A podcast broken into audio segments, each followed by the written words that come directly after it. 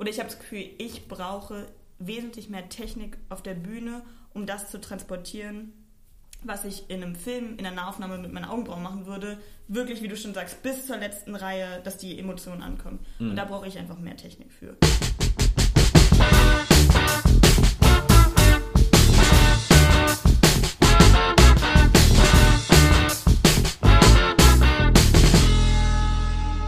Meine sehr verehrten Damen und Herren, liebe Zuhörerinnen und Zuhörer, ist es mir ein gar absonderlich großes Vergnügen, euch heute den nächsten Gast bei Redbug Radio vorzustellen. Vorhang auf für Amber Bongard. Amber ist nicht nur professionelle Filmschauspielerin, die Tochter von Uwe und Katrin, Yogalehrerin, meine Theaterkollegin in der Theatergruppe Tarantula und eine meiner besten Freunde, sondern auch waschechte Potsdamerin und vor allem ein herzensguter und kreativer Mensch. Hi Amber. Oh, hallo Heino. Es freut mich super, dass du hier bist. Wie geht's dir? Gut, sehr gut. Ja? Ey, ich muss mich ja äh, ganz zum Anfang eigentlich fast schon bei dir bedanken dafür, yeah. dass du dir Zeit nimmst äh, für diesen Podcast, um hier dabei zu sein. Denn eigentlich bist du ja gerade gerade gar nicht in Potsdam stationiert, sondern in Köln und bist da 24-7 auf Achse. Ja. Erzähl doch mal. Ja, ich bin gerade in Köln und drehe dort eine, ich will nicht sagen meine, neue Serie mhm. Tonis Welt, ein Club der Roten Bänder Spin-off. Und es ist auch für mich das erste Mal äh, eine Serie, eine Hauptrolle in einer Serie. Es ist sehr viel Arbeit, es nimmt sehr viel Zeit in Anspruch, aber man hat dann eben auch zwischendurch vielleicht trotzdem mal drei, vier Tage Zeit. Jo. Die verbringst du dann immer in Potsdam? Also ich habe immer gesagt, ab, ab drei Tagen fahre ich nicht nach Hause, weil das lohnt sich nicht, hm. aber ab vier Tagen schon. Okay. Und dann, weil ich gerade ein bisschen wohnungslos bin, halt dann auch bei Mama und Papa. Jo, na klar. Aber äh, worum geht's da in dem Spin-off? Es geht quasi um, ich habe in der dritten Staffel die Freundin von Toni gespielt, der Autist in der Gruppe quasi. Mhm. Und ich spiele Valerie, eine Tourette-Betroffene. Und anscheinend war das so süß, diese Beziehung zwischen dem Autisten und dem Mädchen mit Tourette, dass wir jetzt eine eigene Serie bekommen haben. Und ich weiß ehrlich gesagt wirklich nicht, wie viel ich sagen kann, aber es geht auf jeden Fall um die Zeit nach dem Abitur, nach der Schulzeit, sich finden. Okay. Roadtrip, mhm. whatever. Mhm. Also könnte man das fast als Young Adult äh, verbuchen? Ja, schon. Also ich ähm, weiß ehrlich gesagt nicht genau, was unsere Zielgruppe ist, mhm. aber ich finde, die Drehbücher sind so sweet geschrieben, dass ich das Gefühl habe, sowohl Zwölfjährige könnten sich da wiederfinden, als auch 25, 26, 30, 40. Ja, so. Aber das ist doch super cool. Ähm, genau, ich habe ja eingangs schon erzählt, dass du schauspieltechnisch zweigleisig unterwegs bist. Und zwar einmal professionell im Film- und Fernsehbusiness und dann noch eher leidenschaftlich, sage ich mal, in der Theatergruppe Tarantula. Mhm. Ich finde, das sind zwei grundsätzlich verschiedene Paar Schuhe. Mhm. Was würdest du sagen, gibt es so den fundamentalen Unterschied zwischen den beiden? Weil darum soll es ja in dieser Folge auch ein bisschen gehen. Also ich glaube für mich persönlich auf jeden Fall, weil ich halt mit Drehen, also mit Filme drehen, aufgewachsen bin mhm. und das schon länger mache, gefühlt, als ich denken kann. Mhm. Ähm, und Theater halt erst seit fünf Jahren überhaupt in meinem Leben ist. Und ähm, deswegen ist es für mich ein riesiger Unterschied. Aber allgemein würde ich auch sagen, natürlich ist es eine andere Art, ähm, an ein Projekt ranzugehen. Das ist eine andere Art zu schauspielen. Mhm. Und es ist ja auch für den Zuschauer eine andere Art, es zu experiencen. Ja. Also ja. Auf jeden Fall. Du bist in einer Gruppe von Menschen. Ich meine, der Kino würde am ehesten noch an eine Theateraufführung rankommen, weil du in einer Gruppe von Menschen gleichzeitig dasselbe wahrnimmst, aber mhm. so richtig vergleichen kann, kann man es nicht. Ja. Äh, wie hast du angefangen mit äh, Schauspielern? Weißt du noch, was dein erster Film war? Deine erste Filmrolle? Ja, das war ähm, ein Tatort. Ich glaube, Große Liebe hieß der. Mhm. Und ähm, Isa hat ja schon ein paar Jahre vor mir und Lenny gedreht. Und dann wurde sie eben für diesen Tatort gecastet. Und dann wurde beim Casting gefragt, ob sie nicht Geschwister hat, weil die haben nur eine mini kleine Rolle und das wäre total gut, wenn die Chemie da schon passen mhm. würde. Und wie kleine Geschwister ja so sind, ja. haben sie richtig Bock drauf. Ich will so sein wie meine große Absolut. Schwester. da wurde nicht lange nachgedacht. Ja. Und dann haben wir das gemacht. Und dann hatte ich anscheinend so Blut geleckt, dass ähm, ich Mama und Papa angebettelt habe, das weitermachen zu dürfen. Die haben dann noch Jahre damit gezögert, mich überhaupt in eine Agentur zu bringen, weil sie meinten, viel zu jung. Mhm. Ähm, aber ja, irgendwie habe ich dann so weitergemacht und einfach nicht aufgehört und so ging es dann los. Meine richtige, also meine erste richtige Rolle war dann ähm, Film, der heißt In Sachen Kaminski. Mhm. Oder ich glaube, ein Fall, der Fall Kaminski oder so, der wurde nochmal umgenannt. Und ähm, genau, das war dann sozusagen meine erste richtige Rolle. Jo, ah, das ist doch cool. Und wie, ich glaube, du kamst ein paar Monate später zu Tarantula Ja. als ich. Ähm, Ja, weil es am Anfang hieß, wir nehmen keine Mädchen mehr auf. ja, bei mir hieß es, sie nehmen überhaupt niemanden mehr auf. und äh, ich weiß auch nicht. Sie konnten uns nicht widerstehen. Nee, irgendwie nicht. Ich weiß noch, so wir saßen in der Kneipe mit ein paar äh, Freunden, die schon Ewigkeiten in der Theatergruppe waren. Und Anne, eine gemeinsame Freundin von uns, hat mich die ganze Zeit belappt, von wegen, ich solle doch mal meinen Arsch hochkriegen. Und die war ja selber noch gar nicht so lange dabei. Nee, genau, Ja. genau. Und ich solle doch mal der Theatergruppe beitreten und bla bla bla. Und ich war so von wegen, ah, ich dachte mal, das ist ein heißes Eisen, weil das ist so das Ding von der Freundesgruppe Mhm.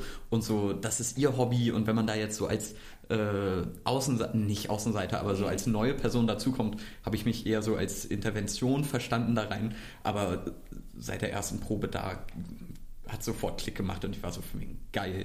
Das macht Vor so viel Spaß. ging das so schnell, dass man selber ein alter Hase wurde. Ja. Also das ist ja, man ist dann sozusagen der Letzte, der in die Gruppe reingekommen ist und der Letzte, der nicht mitreden kann Mhm. bei all den ganzen Stories. Und dann kommen schon zwei, drei weitere neue und auf einmal bist du schon der alte Hase. Also Ja. ich finde, es ging so schnell, Ja. dass man so ja auch die Lingo drauf hat. Auf jeden So. Fall, auf jeden Fall. Äh, würdest du dich schon als äh, alten Hasen im Filmbusiness verstehen? Du hast ja wirklich viele, viele Rollen schon Ja, also gehabt. ich, ich habe das Gefühl, ich habe jetzt dieses Jahr 18 Jahre drehen. Ich habe das Gefühl, langsam darf ich mich als Hase bezeichnen. Ja. Ähm, es gibt natürlich noch tausend ältere, Mhm. aber ähm, ja, doch, würde ich schon sagen. Oder sagen wir mal zumindest für die Art, also zum Beispiel, wie ich aber eben schon gesagt habe, eine Serienhauptrolle ist auch für mich Neuland. Ja, Und klar. ganz neue Erfahrung und ich lerne so viel und alles. Aber so eine Art, wie ich auch vorher so gedreht habe, würde ich schon sagen, ist Mhm. auch eine Mhm. Routine inzwischen. Ist es dir schwergefallen, dich da reinzufuchsen von äh, Nebendarstellerrollen in die Hauptrolle in der ganzen Serie? Das ist ja schon ein Ähm, Shift, oder? Es ist ein Shift, aber es ist definitiv ein positiver Shift. Ja. Also es ist so, also das glaubt man vielleicht nicht, und, aber ich finde es so viel anstrengender, eine Nebenrolle zu spielen als eine Hauptrolle, weil als Hauptrolle du hast die komplette Story die ganze Zeit im Kopf. Du bist so viel mehr ein Teil von Team. Ähm, klar trägst du mehr Verantwortung, aber du hast auch irgendwie mehr Vertrauen. Und als Nebenrolle äh, dieses, du bist nie wirklich Teil vom großen Ganzen, Mhm. ähm, ist auch sehr anstrengend, Okay. ich auf Dauer so. Ja. Deswegen ist es, also es war eine Umstellung, ich musste mich reinfuchsen. Ich muss auch ganz ehrlich sagen, nach der ersten Woche war ich ein bisschen pff, übermannt ja, von der Verantwortung und dem Pensum. Aber gut, man gewöhnt sich an alles Mhm. und kommt dann auch in so einen gewissen Workflow. Aber es ist definitiv eine positive Veränderung. Okay, ja. Workflow hast du schon angesprochen. Du meintest, ihr dreht fast jeden Tag zwölf Stunden. Nee, nicht ganz. Also Oder- hm. wir muss sagen, wir sind bei der Venture Ready sehr, sehr gut auf die Zeiten achten. Okay. Ich würde sagen, normaler Tag ist für mich 6.30 Uhr aufstehen, 7 Uhr Abholung. Dann ist man meistens so, je nachdem, wie lange wir die Anfahrt haben, so gegen 9 Dreh fertig. Mhm. Und dann Drehschluss 18 Uhr. Mhm. Und dann bin ich abends wieder zu Hause. Okay. Also das ist schon im Vergleich zu gewissen Netflix-Serien Ja. oder so, ist schon sehr humane Zeiten. Jo. Also, und Jo. ich bin froh, weil sonst würde ich das drei Monate, glaube ich, auch. Obwohl, ich will es nicht sagen. Ich würde es auch drei Monate in einem anderen Pensum durchhalten, aber Mhm. ich bin noch froh, dass ich mich Ja. dran gewöhnen kann. Also ich, ich, ich kann das nur insofern äh, vielleicht ein bisschen relaten, weil wenn wir Theateraufführungen haben zum Beispiel, haben wir diese Intensivprobewoche, in der es 24-7 nur um das Stück geht, eigentlich so, du probst bis Open End meistens, kommst entweder ganz früh oder wenn man sich auf einen Tag einigt, dann halt erst um 12 und probst dann bis, weiß nicht, manchmal 10, 11 Uhr Mhm. äh, nachts. Und irgendwie geht das, weil es ist eine Woche High Energy, danach bist du natürlich irgendwie Banane, äh, aber du hast halt dieses Stück, auf das du hinarbeitest, dann hast du drei Aufführungen und danach brauchst du wahrscheinlich erstmal eine Woche Urlaub. Mhm. Und äh, dieses krasse Level an Energie zu halten, schaffe ich auch, glaube ich, nur eine Woche. Mhm. Und deswegen da dann praktisch drei Monate mit Ja, ab und an das mal. würde nicht, also nee, das würde nicht gehen. Mhm. Ich meine, gut, bei uns kommt ja auch dazu, dass es dann auch noch unsere Freundesgruppe ist. Ja, wo man dann auch nach 11 Uhr nach den Proben nicht unbedingt nach Hause fährt in die Badewanne. Genau. Also, Mhm. sondern dass da ja auch ein gewisser Feieraspekt dazu kommt. Ähm, aber ja, also ich muss sagen, das liebe ich am meisten, glaube ich, an dem Theaterspielen, die Endproben.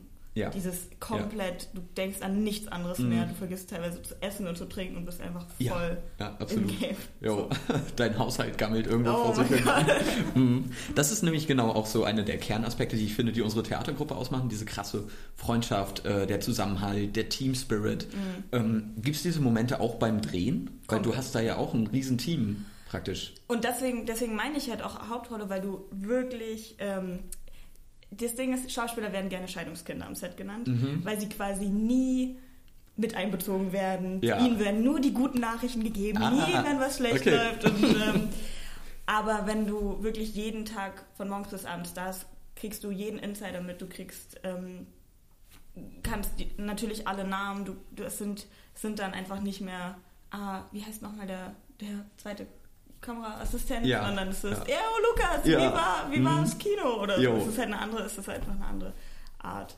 Und das liebe ich am allermeisten am Drehen, ist der, das Team. Nice. Also ja. wirklich Zahnräder, die alle ineinander greifen. Kein Zahnrad würde ohne ein anderes funktionieren. Man merkt, wenn eins schwächelt oder schlecht drauf ist oder was auch immer, dann zieht es durch den kompletten Strang. Mhm. Und ähm, ey, es ist einfach. Set-Humor ist schon. Ist, also ich merke, je älter ich werde, wie sehr mein Humor von Set-Humor geprägt Wirklich? ist. Es ist einfach. Es sind einfach Situationskomik, es sind Insider, es sind Mhm. es geht so viel über Blicke, weil man ja auch sehr viel, sehr viel still sein muss am Set. Ja. Äh, Man wartet viel. Äh, es ja, geht viel über Blicke und Mhm. über Mhm. ähm, ja, kleine Momente. Situationskomik praktisch. Jo. Ah, das ist schon mal äh, ins Mikrofon gepupst beim Set. Äh, ich nicht, viele von meinen Kollegen aber. Nein. Doch. Okay. Ja, und auch, man hat ja immer die, ähm, die Walkie-Talkies Ah. und also die Funken und da wird auch, also, naja, sagen wir mal. Außer sind den Knopf hinten an der Gürteltasche angelassen. Oh, weia. Ähm, also ich finde ja, die, die große Besonderheit eigentlich am Theater ist, dass das Endprodukt, das fertige Theaterstück, vorgeführt wird und zwar vor einem Publikum und das live. Du hast eine Situation und in der musst du als Schauspieler, als Schauspielerin und als ganzes Team eigentlich brillieren, äh, weil du hast keine Möglichkeit, das äh, wieder wegzunehmen. Beim Fernsehen oder beim Film und Fernsehen hast du ja die Möglichkeit, äh, du nimmst mehrere Takes auf und nimmst dann einfach den besten. Ähm, also das alleine nimmt das für dich als äh, professionelle Schauspielerin am Filmset, nimmt das Druck raus? Oder Ähm, Druck rausnehmen. Du kriegst halt beim Theater so unglaublich viel Energie vom Publikum zurück. ja. Und manchmal fühlt man sich am Set nicht unbedingt alleingelassen, weil du hast ja, du hast die Kamera, du hast, du hast die Regie, du hast lauter Leute um dich rum, du hast deine Kollegen. Ähm, aber auch immer dieses immer wieder rekreieren und vor allem, man spielt dann an, dann macht man eine totale, Hm. dann, äh, keine Ahnung, macht man vielleicht mal nur ein Insert auf deiner Hand. Das ist, sind so viele kleine runtergebrochene Stellen. Hm, Ich weiß nicht so richtig. Dadurch, dass man ja den Take selber nicht aussucht, Ja. also man kriegt dann schon manchmal mit, wenn dann die Regie sagt, okay, den kopieren wir mal Mhm. oder wir kopieren die letzten beiden, weißt du schon, okay, darum geht's. Und Ja. dazwischen habe ich mir auch angewöhnt, nach einem sehr guten oder sehr schlechten Take zur Regie zu gehen und zu sagen, ja, so, das fand ich jetzt nicht so. Oder Mhm. ja, nimm mal vielleicht die Mhm. Stelle aus dem und so. Ja. Aber am Ende weißt du ja nicht, was passiert. Es ist Genau. also eher ein absolutes Kontrolle abgeben. Mhm. Was gut beim Theater, na gut, musst du am Ende auch die Kontrolle abgeben und gucken, wie das Publikum drauf ist, wie die Stimmung ist, wie deine Kollegen Mhm. drauf sind am Ende. In gewisser Weise hast du eine andere Art von Aufregung oder Nicht-Aufregung am Ja. Set. Ja. Dadurch, dass du es wiederholen kannst, dadurch, Mhm. dass du auch mal, vor allen Dingen mit dem Text, dass du einfach mal den Text verhauen kannst, sagen kannst, okay, sorry, ich fange nochmal von vorne an. Ja. Alter, Texthänger auf der Bühne, oh, mir ist es noch nicht passiert und ich, und ich habe Angst vor dem Tag. Mhm. Nee, mir auch nicht, glaube ich. Äh, Aber was besonders, also du hast immer so einen Batzen Text, das ist schon krass. ja, das ja. immer so Naja, un- unser letztes Stück, ich glaube, da hatte kaum jemand äh, einen krasseren Monolog als äh, deinen. Das stimmt. Äh, Aber auch nur den. genau. Was irgendwie ja, auch ja. spannend war. Mhm. Also es hat sich angefühlt wie so ein Vorsprechen. Jo. Ihr macht alle so die ganzen Szenen und dann kommt einmal ich. Vorhang auf. Yes. Aber also das finde ich gibt einem Druck und nimmt einem Druck auf der Bühne, weil wenn du verkackst, dann verkackst du halt. Mhm. So und das kannst du nicht wieder zurücknehmen. Das heißt, es ist letztendlich auch egal. Mhm. So in gewisser Hinsicht. Du versaust halt vielleicht dadurch die Szene oder so, kannst es in der nächsten Szene mehr rausholen dann irgendwie Mhm. und so vielleicht wird das Feedback, welches du direkt hast, äh, auf der Bühne halt vom Publikum mit Ohs und Ahs oder Lachern oder dann mit dem Applaus am mhm. Ende. Ähm, dieses direkte Feedback wird beim Film vielleicht auf später verlagert, auf mhm. Rezensionen, auf Interviews, mhm. auf Galas, auf whatsoever. Irgendwie, ne? Nein, du hast ja das direkte Feedback vom Team. Und ich muss auch sagen, ich sag, also das größte Kompliment, was ich am Set kriegen kann, ist ein Augenzwinkern vom Kameramann oder der Kamerafrau. Nice. Das ist für mich die höchste, das fühlt sich an wie ein Ritterschlag jedes ja, Mal. Ja. Ähm, weil das kommt meistens direkt nach dem Take und es, ich sag mal, es passiert vielleicht einmal, einmal in jedem Projekt oder so. Mhm. mhm. ähm, und das kommt meistens direkt nach dem Take und dann weißt du wirklich, okay, du hast gerade abgeliefert. Ähm, ansonsten natürlich hast du das Feedback vom Team. Aber die Zuschauer, das ist, ist ja oft ein Jahr verzögert. Ja. Also ich gehe wirklich teilweise, wenn ich zum Synchron gehe, muss ich mich echt dran erinnern, warte mal, was haben wir überhaupt gedreht? Und, mm. ah, stimmt, die Szene, ach ja, stimmt, das war das. Ja. Und das ist ja immer noch ein paar Monate, bevor es überhaupt irgendwelche Leute sehen. Also für mich ist ein Film wirklich eigentlich am letzten Drehtag fertig. Fertig, mm. ist abgeschlossen. Dann ist, und dann, dass es dann Leute noch gucken werden, ist mehr wie so ein Bonus. Ja. Und beim Theater geht halt alles auf diesen Moment, genau. dass es Leute sehen, ja. auf das Feedback läuft mhm. drauf hinzu. Ähm, ist halt auch schon ziemlich geil. Auf jeden Fall. Ich genieße das auch sehr. Und du hast das vorhin schon angesprochen. Ähm, du meintest, man spielt anders vor der Kamera als vor einem Publikum. Mhm. Klar, weil du natürlich auch, ähm, ich glaube, das große Ding ist letztendlich, dass man beim Theater äh, eher viel mit Körper und Stimme mhm. arbeiten muss, weil die letzte Reihe sieht nicht komplett deine Mimik. Mhm. Und Film erlaubt dir halt ein Close-up aufs Gesicht mhm.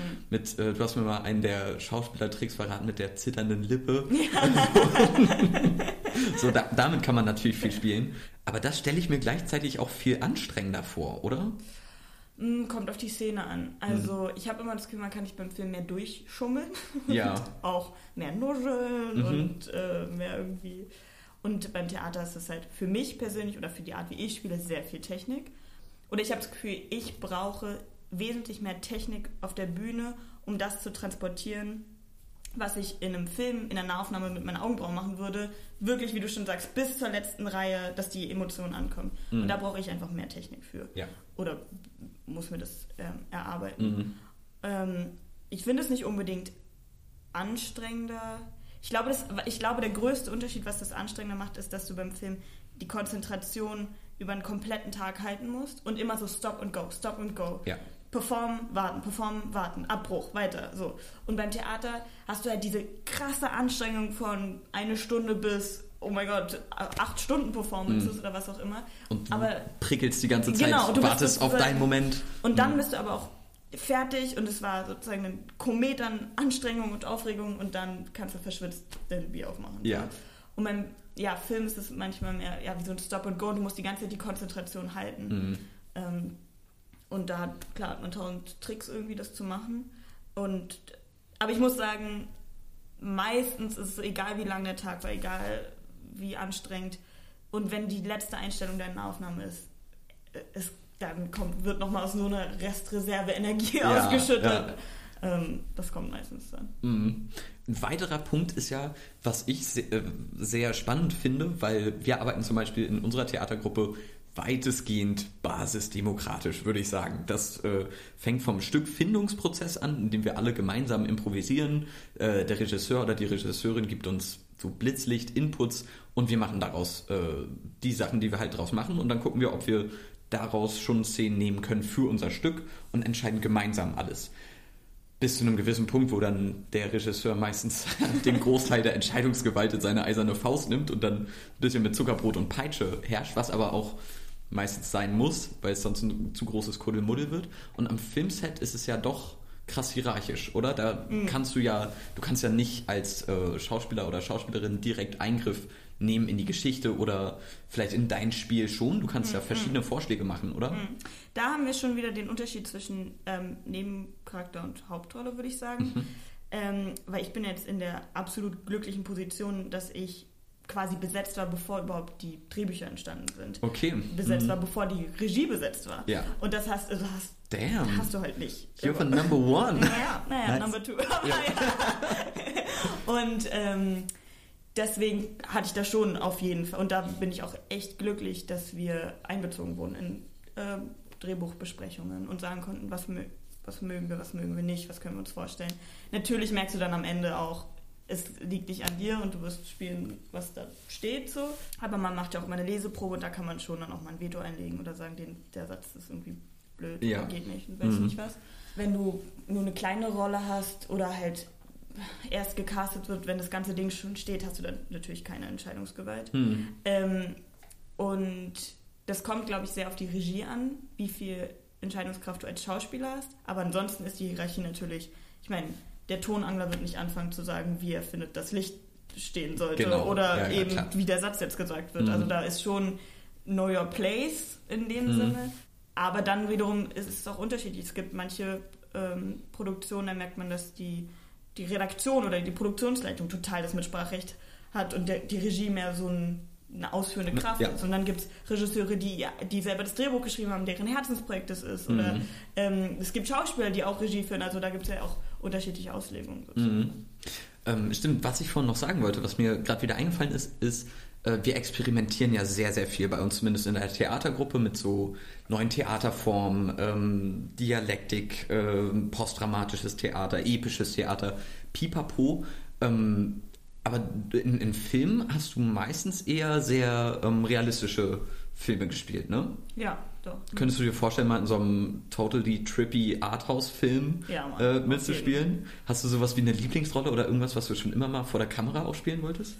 Also, ähm, sobald es historisch ist, bin ich am Start. Okay. Und Mhm. historisch geht für mich eigentlich schon ab mm, 2000 los.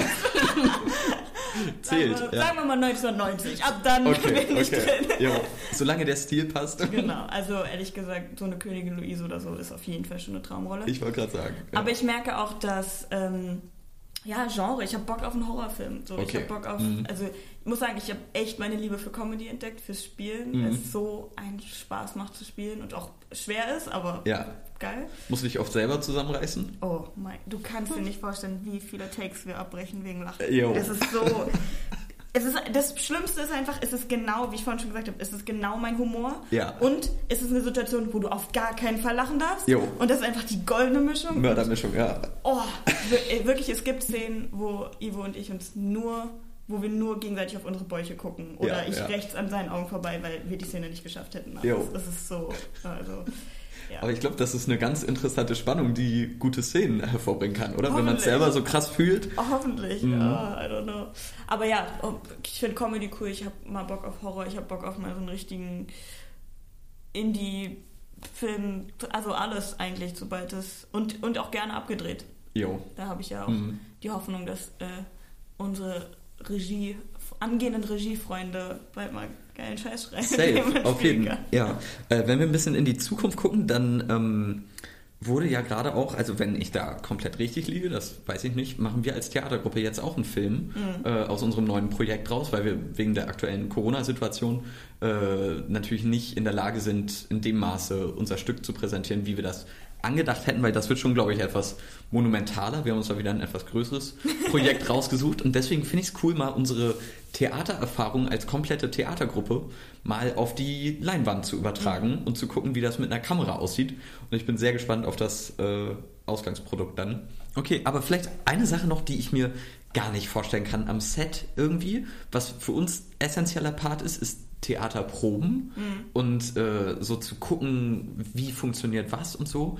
Ist das am Set auch so oder sind das praktisch die Takes, die man macht? Probt man on the spot vor laufender Kamera oder hat man praktisch eigene Probenzeit? Nee, es gibt eigene Probenzeit, aber das ist auch wieder total unterschiedlich. Also wir hatten jetzt das Glück, dass wir, ähm, also Ivo, Felix und ich, der Regisseur und der andere Hauptdarsteller, wir haben uns ähm, Monate vorher schon zu dritt getroffen und mal ganz grundsätzlich geprobt. Ein paar Szenen auch schon richtig ähm, eins zu eins, Mhm. um so ein Gefühl für die Rollen zu bekommen, damit es leichter geht. Ähm, es gibt Sets, da beim Kino hast du teilweise zwei Stunden Probenzeit. Ja. Das hast du bei dem Pensum, was wir haben, nicht. Jo. Ähm, deswegen ist meistens schon so, wenn es Fragen gibt, lieber am Abend davor klären, weil am Tag selber wird es keine Zeit dafür geben. Aber ansonsten ist, ist der Rhythmus eigentlich, äh, die Schauspieler kommen ans Set, es wird eine Textprobe gemacht, erstmal so ganz allgemein, sitzt der Text, wenn da noch mal eine kurze Frage ist, hm, kann ich das, das Wort auswechseln oder hier Mhm. und da, aber erstmal ganz trocken, wird auch gerne genannt ohne Kunst. Jo. Dann wird am Set geprobt, ohne Kamera.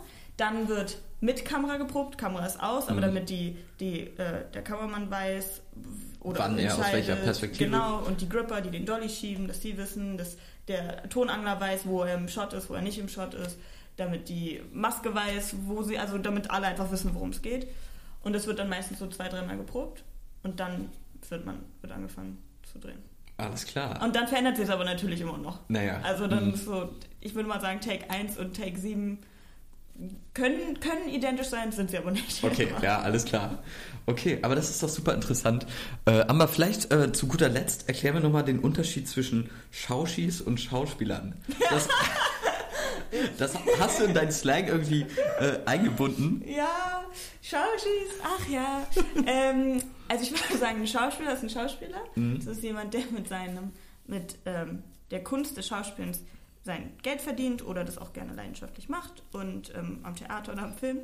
Schauschis sind eine ähm, Sub, Subgenre. ein Subgenre von Menschen, die ähm, einfach durch und durch Schauspieler sind, die, Mhm. wenn eine Anekdote erzählt wird, im Mittelpunkt stehen. Alright. Die, die bei einem großen Essen aufstehen mit einem Glas in der Hand Mhm. und die Rede halten. Das sind ähm, Leute, die gut sind im Tingeln und Mingeln. Ich Jo. weiß nicht, es sind einfach Schauspieler. Ich, ich kenne einige Ja, äh, aus dieser Rubrik. Äh, du gehörst zu den Schauspielerinnen. Oh, auf jeden das- Fall. Ja. Manchmal rutsche ich vielleicht auch in die Schauspieler. Wer tut das nicht? Wer tut das nicht nicht? jeder ein kleiner Schauspieler. Das ist doch ein guter Stücktitel. Äh, ist nicht jeder ein kleiner Schauspieler. Okay, Amber, aber vielen, vielen Dank äh, für das Danke Gespräch. Äh, das war sehr äh, enlightened, sage ich mal, Unser erstes Gespräch recorded. dass wir aufgezeichnet Ja. haben. Auf jeden Fall. Nicht dein erstes Interview, dein erster Podcast. Ja, wenn ich nichts Falsches. Doch, ich glaube schon, mein, doch, mein erster Podcast. Redbug Radio, ihr habt zuallererst Amber Bongard als Schauspielerin im Podcast gehört. Äh, hat mir sehr viel Spaß gemacht. Ja. Ähm, wird wahrscheinlich nicht das letzte Mal gewesen sein. Ähm, checkt Tonis Welt ab, sobald das draußen ist. Wer weiß, wann dieser Podcast, diese Folge hier rauskommt. Äh, vielleicht sogar identisch. Ich glaube, Tonis Welt braucht noch Ne, ein bisschen. Ja. genau, aber Amber, vielen, vielen Dank und dann bis zum nächsten Mal. Oh, bis dann. Ciao.